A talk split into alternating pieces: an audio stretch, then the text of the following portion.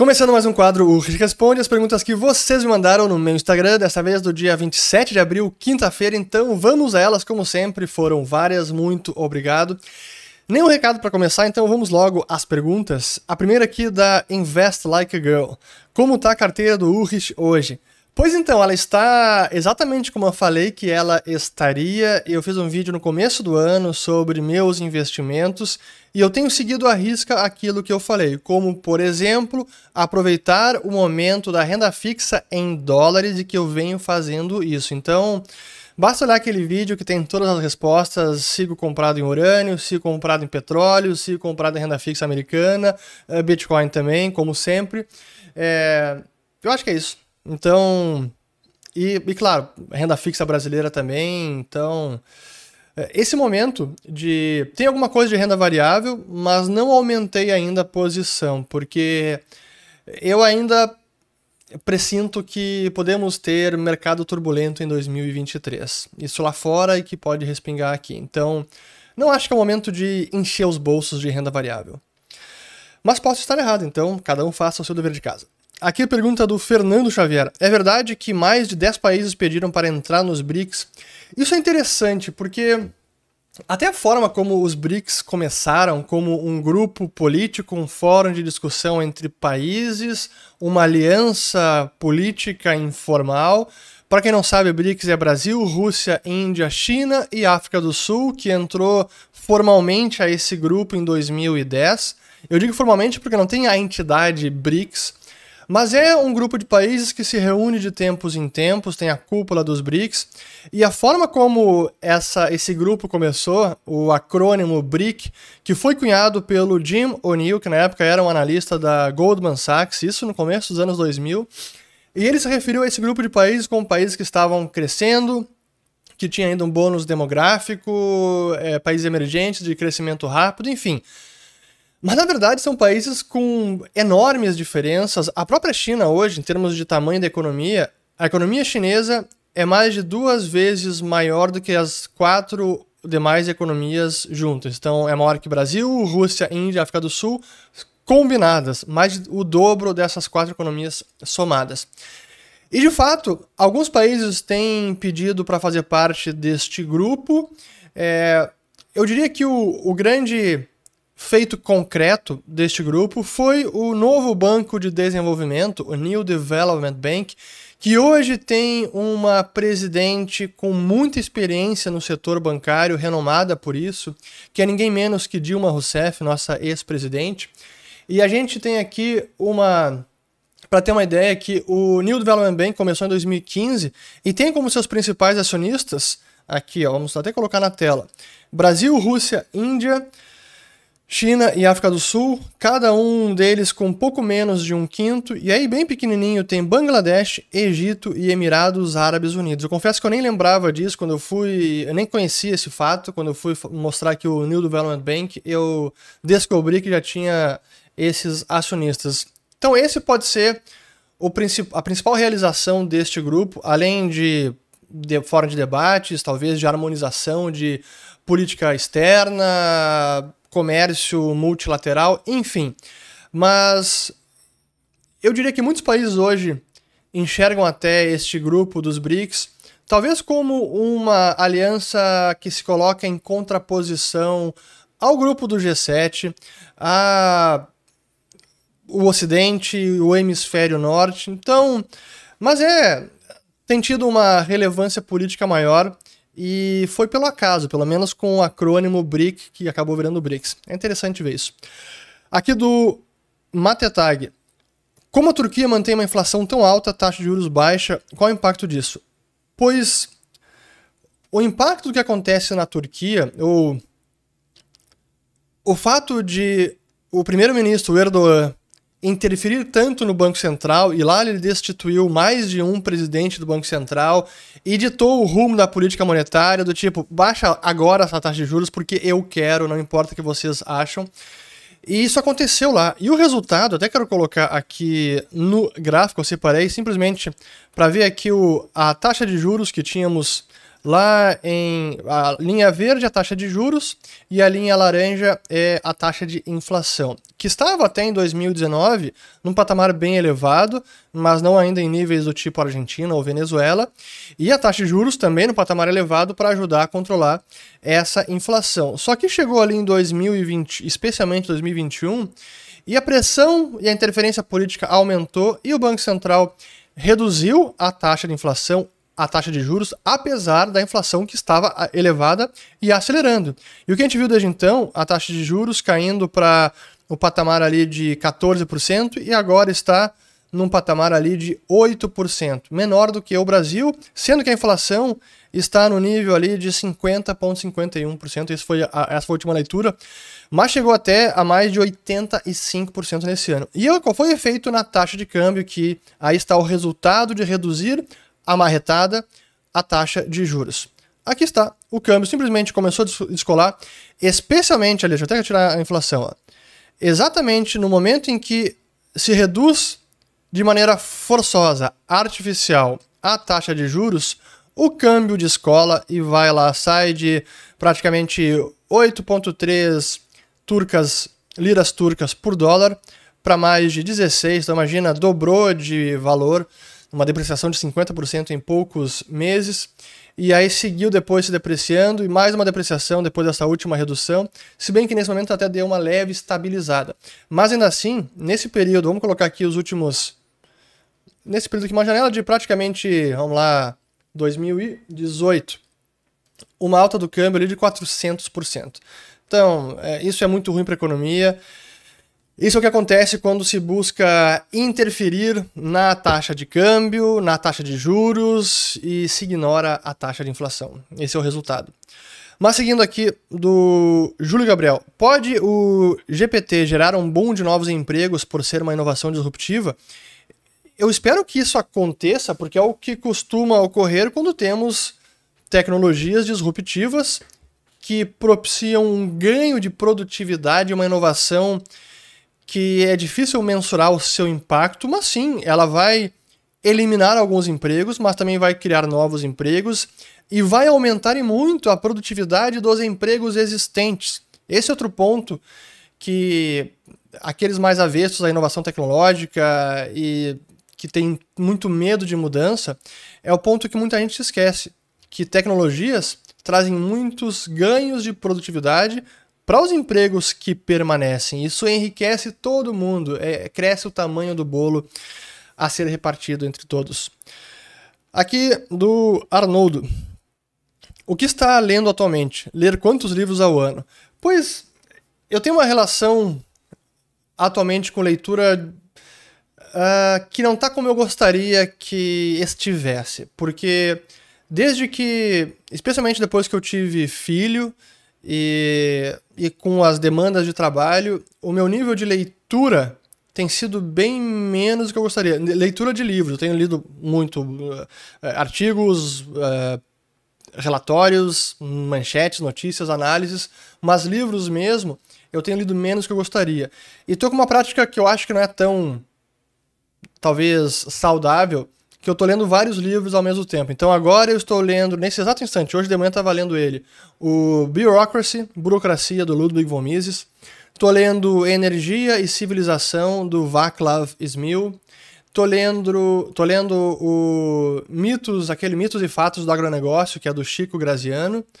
É, e tô lendo mais alguns outros. Mas é claro que eu acabo demorando mais para terminar cada livro por conta dessa leitura simultânea. Então, é, não está muito boa a minha, a, a minha prática de leitura atual, meu hábito de leitura. Precisa melhorar. Aqui do Rick, SB97. O que você faria se fosse o Campus Neto? Agora, eu acho que eu faria o que ele tem feito. Vamos esquecer o passado, o que já foi feito. Com o problema que temos agora, taxa de juros nesse patamar, governo querendo gastar mais, o arcabouço fiscal que não é controle fiscal, e a pressão política, eu faria o que ele está fazendo. Ele tem trazido muita luz sobre o assunto. Eu renovo no novamente a minha recomendação de, pelo menos, ler os 66 slides que eles prepararam para aquela audiência na Comissão de Assuntos Econômicos do Senado, porque tá bem completa, a explicação tá toda lá. E, cara, ele ficou cinco horas no Senado no dia, aí no outro dia ele voltou a um debate no Senado com o Fernando Haddad, com Simone Tebet, com vários senadores. E eu acho que em termos de esclarecer para o público qual é a função do Banco Central, como ele opera, como é o Copom, por que a taxa de juros no Brasil é historicamente alta, o que eles podem fazer, o risco da inflação, o risco de interferência política, o risco de reduzir a força dessa taxa de juros, enfim. Trazendo luz sobre o tema, ele pode melhorar o debate público e diminuir essa pressão que é apenas política, ou é principalmente política. Esse é o primeiro ponto. O segundo é realmente começar uma um comunicado e, junto com os seus outros membros do Copom, mostrar uma trajetória viável de redução de juros, porque eu acho que ela sim é viável, mesmo com esse arcabouço, mesmo com esse governo, ainda assim a taxa de juros nossa está muito elevada. Então já há um caminho para redução de taxa de juros na minha avaliação. E é importante começar a mostrar isso, mas aí não é apenas Campos Neto, é Campos Neto e seus membros do Copom. Todos têm que ter essa análise. Se não concordarem, aí não importa muito o que ele faça. Além disso, que é a pergunta derradeira para mim, que eu repito, para mim ele pensa sobre isso todo santo dia, apesar de nunca ter falado com ele sobre isso. Nunca, é, nunca trouxe esse assunto para ninguém do Banco Central.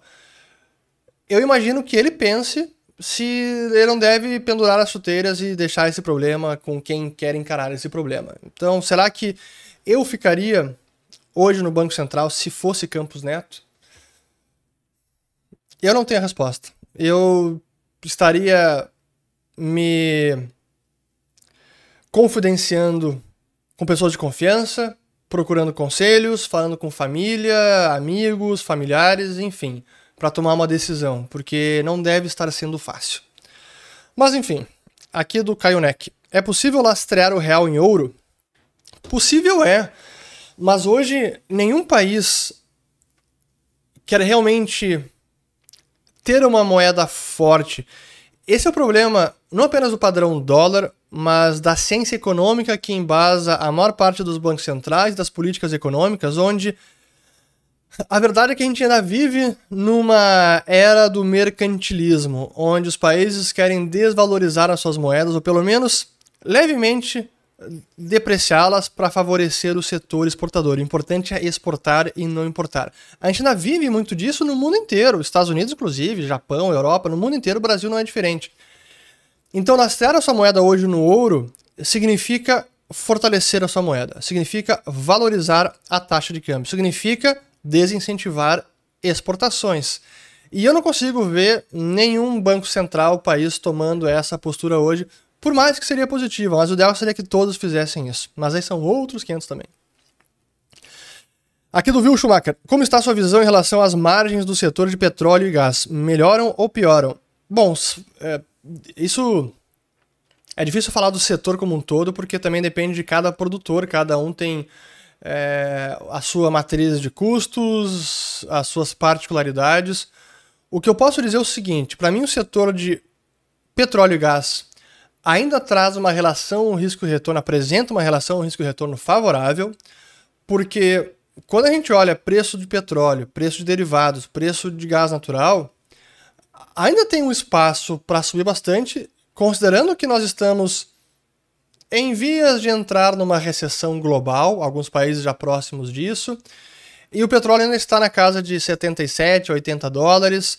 É, gás natural ainda está num patamar até, felizmente, bem mais, bem menor do que estava no auge da guerra da Ucrânia, mas ainda assim não está num patamar de terra arrasada de recessão iminente.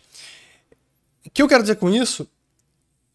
Passada uma recessão, passado esses próximos meses ou esse próximo ano, olhando em termos de equação de oferta e demanda, oferta, produção dessas commodities energéticas e a demanda por essas commodities, ainda teremos esse descasamento fruto do desinvestimento ou da insuficiência de capex que foi produzida nos últimos anos por conta da demonização do petróleo, de combustíveis fósseis, da transição energética forçada e mal pensada, na minha humilde avaliação. Isso quer dizer que, para mim, ainda tem, teremos um setor se beneficiando desse, dessa questão estrutural da energia mundial. Então é.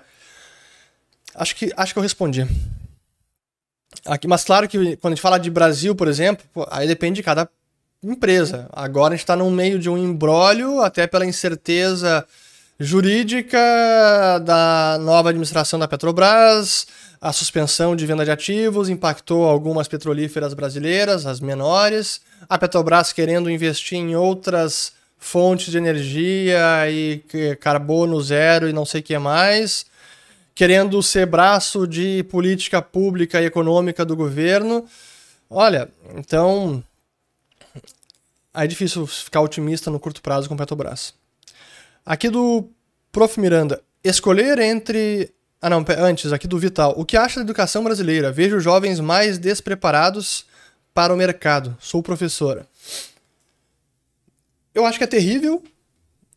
Infelizmente, a nossa educação, especialmente ensino fundamental, ela é vergonhosa. O sistema, não apenas o público, claro que o privado muito menos, mas, mas ainda assim poderia ser melhor, ou poderia ter piorado menos é, é um ensino fundamental que não ensina de verdade os fundamentos. E a militância, infelizmente, começa ainda na escola. E com uma orientação educacional voltada mais a passar de ano do que realmente aprender o básico, o fundamental, de gramática, de português, de matemática, enfim, o que seria as disciplinas básicas para alguém acessar o mercado de trabalho e conseguir aprender qualquer coisa, que é o segundo passo. E mais uma política educacional, que isso não é apenas Brasil, mas também aqui, onde a competição é ruim, é, dar notas e reprovar de ano acaba sendo mal visto, porque é preciso proteger as crianças de frustrações, crianças e adolescentes ou pré-adolescentes. É claro que isso vai minando pouco a pouco a educação do país, uma geração de pessoas. E esse problema de evitar notas, evitar a reprovação, daqui a pouco evitar até, até provas, é algo que acontece também fora do Brasil exatamente os fatores que levaram a isso. Aí é uma análise que de um campo de conhecimento que eu não domino, estudo sobre, mas claro que me preocupa e infelizmente o nosso ensino fundamental piorou muito. Então, eu só imagino que o que você vê com os jovens que acabam saindo do colégio, alguns até saem da faculdade e sem dominar o português, sem conseguir escrever uma carta, sem conseguir escrever um artigo, sem cometer erros básicos de português. Então, é complicado. Aqui do Prof. Miranda. E sem dúvida que isso mina a produtividade do trabalhador, o crescimento da nossa economia, o desenvolvimento da economia, a geração de riqueza e a elevação do padrão de vida de todos. É, sem dúvida que a, a baixa qualificação da mão de obra é um agravante na baixa produtividade da economia brasileira. Basta ver, eu fiz um, um vídeo sobre isso, depois eu lembro de colocar aqui nos, no vídeo final, aquele sobre o grande desafio brasileiro que é a produtividade ou a estagnação da produtividade. Aqui do Prof. Miranda, escolher entre dividend investing e growth investing depende da idade do investidor? Olha, eu diria que ela, isso depende mais até do perfil do investidor do que da idade. Porque vai muito da estratégia que cada um resolva adotar. Pode ser que um investidor jovem que pode ser mais avesso a risco e prefere ter aí uma renda, um fluxo de renda via dividendos do que acabar surfando uma onda de valorização das ações por, por investir em empresas de crescimento. Então, eu diria que vale mais difere mais ou depende mais do perfil do que pela idade. Esta é a minha opinião. Aqui do Silas Aleixo. Ainda existe o risco de quebras no sistema bancário americano ou pior já passou? Boa pergunta e eu vou trazer aqui um gráfico. Vamos lá. Primeiro colocar aqui Banks, porque isso está acontecendo neste momento. Vejam só aqui o First Republic, Hoje chegou a cair mais de 50%. Teve a negociação suspensa. Eu tô, eu tô gravando na sexta, 28 de abril. E, assim, vamos colocar os últimos três meses. É uma destruição de valor absolutamente brutal. 97% de queda da ação. O problema bancário ainda não acabou, mas o Fed está mais atento e a liquidez está fluindo mais diretamente para que, quem tem problemas de liquidez, como pode ser o caso do First Republic Bank. Por exemplo, para usar um outro gráfico aqui, ó, vejam que o, a linha de liquidez de empréstimos para os bancos, desde que aumentou ali quando estava quebrando o Silicon Valley Bank o Signature Bank, chegou a aumentar para 354 bilhões. Aí teve uma queda e na última semana voltou a aumentar para 334 bilhões. Aqui são empréstimos. Isso é liquidez emergencial que foi disponibilizada para bancos poderem acessar e honrar pedidos de saque, por exemplo. Isso significa que o problema não acabou. Ele continua aí, mas o Fed está atuando e socorrendo quem precisa de liquidez. Vamos lá, aqui do. E só para dizer que se acabou ou não, é... se a recessão chegar e ela for mais intensa e acabar afetando ativos importantes como o setor imobiliário comercial, que muitos bancos têm esses problemas, pode afetar mais os bancos. A gente fez um encontro no Follow the Money sobre isso. Eu sempre convido vocês assinarem. Se que vocês me assistem, gostam desse tipo de conteúdo aqui, acompanham, vocês vão adorar o Follow the Money, porque a gente entra com mais profundidade em assuntos que muitas vezes a gente também nem aborda aqui, com mais viés prático também, inclusive com interação entre os assinantes e eu, que respondo as perguntas ao vivo. A gente tem nossa comunidade no Telegram, que estamos migrando para outra plataforma, até pelos problemas que o Telegram está enfrentando com o governo brasileiro. Mas enfim, esse é outro assunto. Façam parte, sigam o dinheiro, follow the money, link na descrição do vídeo, lá tem todos os detalhes. Espero vocês na próxima quarta-feira, dia 3 de maio, que falaremos sobre a super quarta exclusiva aos assinantes. Pois bem, respondendo e já feito o jabá do Follow the Money, aqui vamos para do Atilo Leite.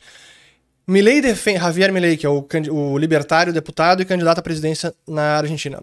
Milei defende a dolarização da economia e utilização do mesmo no dia a dia. Quais efeitos no peso? Eu também defendo, seria sensacional. Politicamente, parece que hoje ainda não é viável. Uh, o efeito seria, no peso, seria acabar com o peso. É que o peso desaparecesse, perdesse o valor e os argentinos finalmente pudessem ter uma moeda minimamente saudável, estável, para tirar o país do caminho da ruína econômica e social. Assim, então seria fantástico, mas infelizmente Acho que ainda está distante. Aqui do senhor Salvino. O Fed irá subir 0,50 ou 0,75 para recuperar essa queda no dólar. Eu não acho que o Fed está preocupado com a queda do dólar. Para mim, ele está preocupado com a inflação. E a expectativa agora é de elevação de 25 pontos base. Então acho que vai seguir nesse ritmo e deve logo parar. Talvez seja realmente o último. Aqui do Furbeta. A economia não deveria se ajustar sozinha, sem ninguém meter o dedo? Sem dúvida alguma. Eu sou muito partidário desta solução, mas para muitos economistas e para muitos políticos, eles precisam intervir de alguma maneira. É assim, no afã de querer ajudar, acabam muito mais atrapalhando, interferindo, impedindo ajustes naturais da economia que aconteceriam se não tivesse uma intervenção estatal. Então, sim, é, a economia deveria, não deveria se ajustar e se ajusta na ausência desses entraves e da, das trapalhadas de governos no mundo inteiro, não é apenas no Brasil. Mas é realmente, assim, só para com complementar, é um problema mais profundo porque tem a ver com as teorias econômicas que embasam e que justificam esse tipo de interferência e que a maior parte delas justifica esse tipo de atuação pelo governo. Aqui do Boa, duas perguntas aqui importantes. Aqui do Denis, já respondi várias deles aqui, Denis Iqueda. Quanto à desoneração de 2022 e o retorno total da oneração, interfere na inflação e juros reais? Claro que vai. É um efeito estatístico na inflação, mas que vai impactar a inflação oficial quando os combustíveis forem reonerados.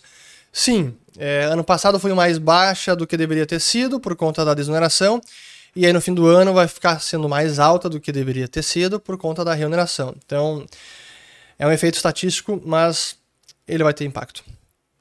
Aqui do Lucas Assunção. Acredita que com essa esse projeto de lei da censura, o Brasil está caminhando para 1984? E aqui tem outra pergunta do Thiago 86. Como vê o impacto do PL 2630 para o seu canal? Até tomo, tomo um ar aqui para responder isso, porque eu vejo com muita, muita preocupação. É uma lei que agora está sendo votada às pressas, de forma acelerada, sem o devido debate e que pode trazer sérias repercussões no Brasil, na democracia, na liberdade de expressão, especialmente na internet. E eu não quero entrar em todos os detalhes, até porque eu não sou jurista, eu não fiz análise completa da lei, eu tenho lido análise sobre elas. Mas já que estamos aqui no YouTube e tem uma pergunta também sobre qual impacto que o PL pode ter no meu canal e pode ter um impacto negativo, eu quero usar o blog oficial do próprio YouTube, que pertence ao Google, que também está muito preocupado e expressou a sua consternação com relação a esse PL. E eu vou ler esse blog e vou junto fazer a minha análise, porque acho que com isso eu consigo é, estar dentro do que pode ser essa lei, seja ela futura se passar, e usando os próprios argumentos aqui do Google. Então vamos lá. Aqui foi publicado no dia 25 de abril. Como uma legislação apressada pode impactar os criadores de YouTube? Aí diz o seguinte: esta semana deve ocorrer a votação de urgência do PL 2630-20, conhecido como Projeto de Lei das Fake News. Se o texto for aprovado como está hoje, terá um grande impacto na internet como a conhecemos sem levar em consideração a opinião da comunidade de criadores do YouTube. Ainda nesta semana, uma nova versão do projeto de lei 2630, também conhecido como Lei das Fake News, pode ir à votação e trazer enormes implicações para toda a internet, inclusive para os criadores de conteúdo do YouTube. Embora apoiemos uma legislação para enfrentar desafios atuais como desinformação, discurso de ódio, ataques à democracia ou extremismo na internet, Estamos preocupados que um processo legislativo apressado signifique que não houve tempo suficiente para todas as partes, incluindo os criadores de conteúdo, expressarem suas preocupações. Aqui realmente eu só posso concordar com a parte da pressa que isso está, está sendo tocado assim a, a toque de caixa. É preocupante nesse sentido. Se precisamos de uma legislação, aí eu já tenho minhas ressalvas, mas aí é um outro debate. Agora, realmente é, é preocupante como está sendo feito com muita rapidez e com o risco de aprovar uma lei muito danosa para a internet, para a lei, para criadores de YouTube, para a própria liberdade de expressão e para a própria democracia. Mas seguindo aqui, ó.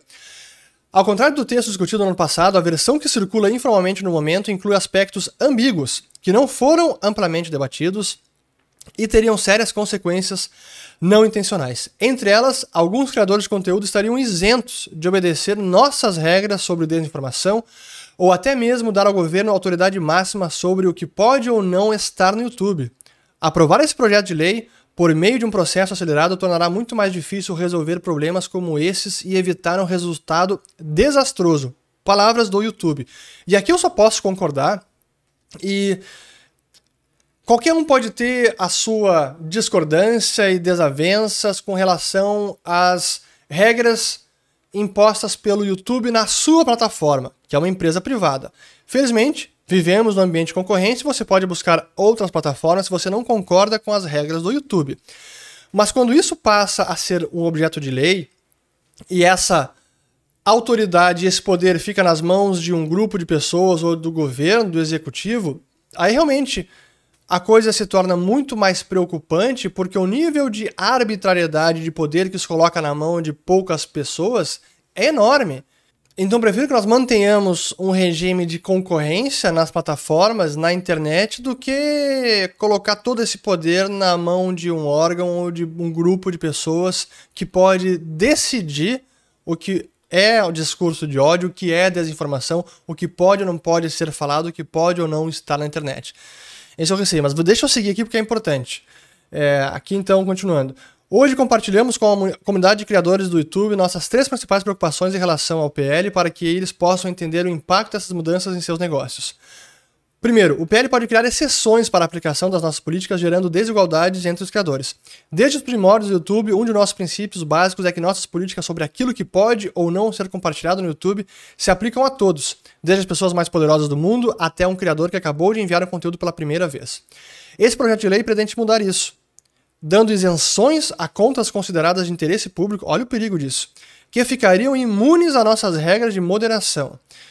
Acreditamos que as regras do YouTube, sejam elas sobre discurso de ódio, desinformação ou qualquer outra coisa, devem ser aplicadas a todos, incluindo contas vinculadas a entidades públicas ou funcionários do governo. 2. O governo teria poder para controlar os aspectos centrais da plataforma sem um conjunto claro de regras. O PL dá ao governo autoridade para declarar um protocolo de segurança de emergência que permitiria controlar o YouTube, tendo o poder de definir desde qual conteúdo é retirado até como o produto funciona para os espectadores. O PL não deixa claro quais circunstâncias podem acionar esse protocolo, nem define quaisquer limites, o que significa que os criadores podem ter seu conteúdo removido sem qualquer motivo ou possibilidade de recurso. Olha que, assim, isso é eu fico realmente é, abismado com que isso esteja sendo discutido dessa maneira. Sem limites claros sobre o que o governo pode controlar, essa disposição poderia ser facilmente sujeita a abusos, o que significa que um conteúdo legítimo poderia ser removido sem muitas explicações.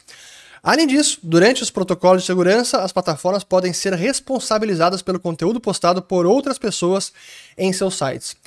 Na prática, isso quer dizer que, para evitar punições legais, serviços como o YouTube serão incentivados a remover conteúdo de forma agressiva, por medo de serem responsabilizados. Nesse cenário, quem perde é a liberdade de expressão. Milhões de criadores no Brasil que vêm ao YouTube todos os dias para expressar suas ideias e participar de debates importantes podem ter suas opiniões removidas da plataforma. Terceiro, o YouTube pode ser forçado a remover grande quantidade de conteúdo legítimo para evitar ser soterrado por ações judiciais, que é a, a judicialização disso. O PL ainda exige que o YouTube tome ações preventivas contra conteúdo ilegal, sem fornecer uma definição clara do que isso significa. Na prática, novamente, o YouTube ficaria na posição de ter que remover conteúdo legítimo para evitar ser sobrecarregado com processos judiciais, ao invés de seguir o processo que temos agora. Para se ter uma ideia, nós já removemos conteúdos que violam as diretrizes da comunidade do YouTube de forma eficiente em grande escala. Só no Brasil, em 2022, o YouTube removeu mais de um milhão de vídeos que violavam nossas políticas contra a desinformação, discurso de ódio, violência, assédio segurança infantil, entre outras. Esses números contrastam com o um volume muito menor de solicitações judiciais para remoção de conteúdo. No mesmo período, em todo o país, foram pouco mais de 1.700 processos com pedidos de remoção para todos os nossos produtos, incluindo o YouTube. Isso significa que não esperamos até que haja uma decisão judicial para agir sobre conteúdo problemático. Pelo contrário, somos proativos na proteção de nossa comunidade contra conteúdo prejudicial.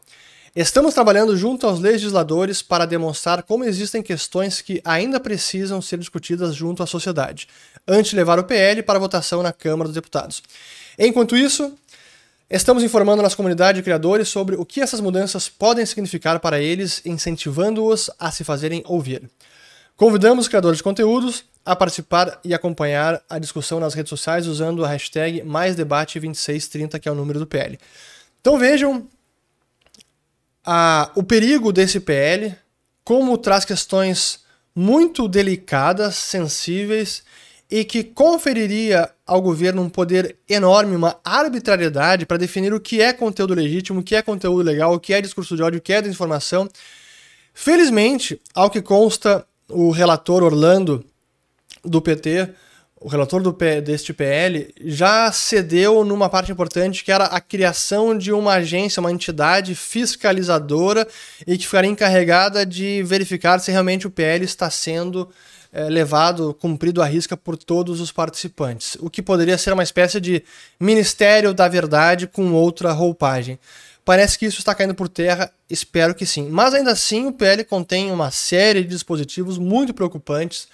O ideal seria que ele nem fosse voltado, que isso fosse arquivado. Então, acione seu deputado, seus representantes, porque esse PL No mínimo precisa de mais debate. O melhor seria que ele fosse enterrado por completo e nem fosse adiante. Mas cá estamos, Brasil, realmente liberdade de expressão está sempre sob risco no nosso país. Muito bem, voltando aqui, até tive que tomar ar várias vezes aqui. Mas vamos lá. Aqui do Lucas. Roberto Campos Neto precisa responder a esses políticos à altura. Ele só apanha. Acredita que os juros vão cair no segundo semestre? Pois eu acredito que sim. Acho que essa é a tendência. Salvo alguma crise política, etc. Mas o Roberto Campos Neto, eu acho que ele, por natureza, é um cara muito educado, polido, conciliador, e na sua figura de homem público, de ministro e de presidente do Banco Central, ele precisa manter a compostura, ele precisa ser o mais tranquilo, apaziguável e conciliador. Isso não quer dizer tomar porrada calado, mas ele precisa realmente fazê-lo e combater e responder de forma muito apropriada, muito educada e não entrar na lama com o que a gente viu lá no circo no Senado. É isso que eu diria. Aqui do uh, Lili Lopes.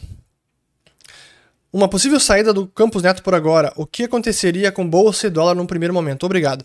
Pois então, eu não sei. Eu vou dizer o seguinte, ó. Até tem mais algumas. Putz, tem várias perguntas aqui. Acho que eu acabei pegando muitas perguntas. Deixa eu ver como é que estamos de tempo.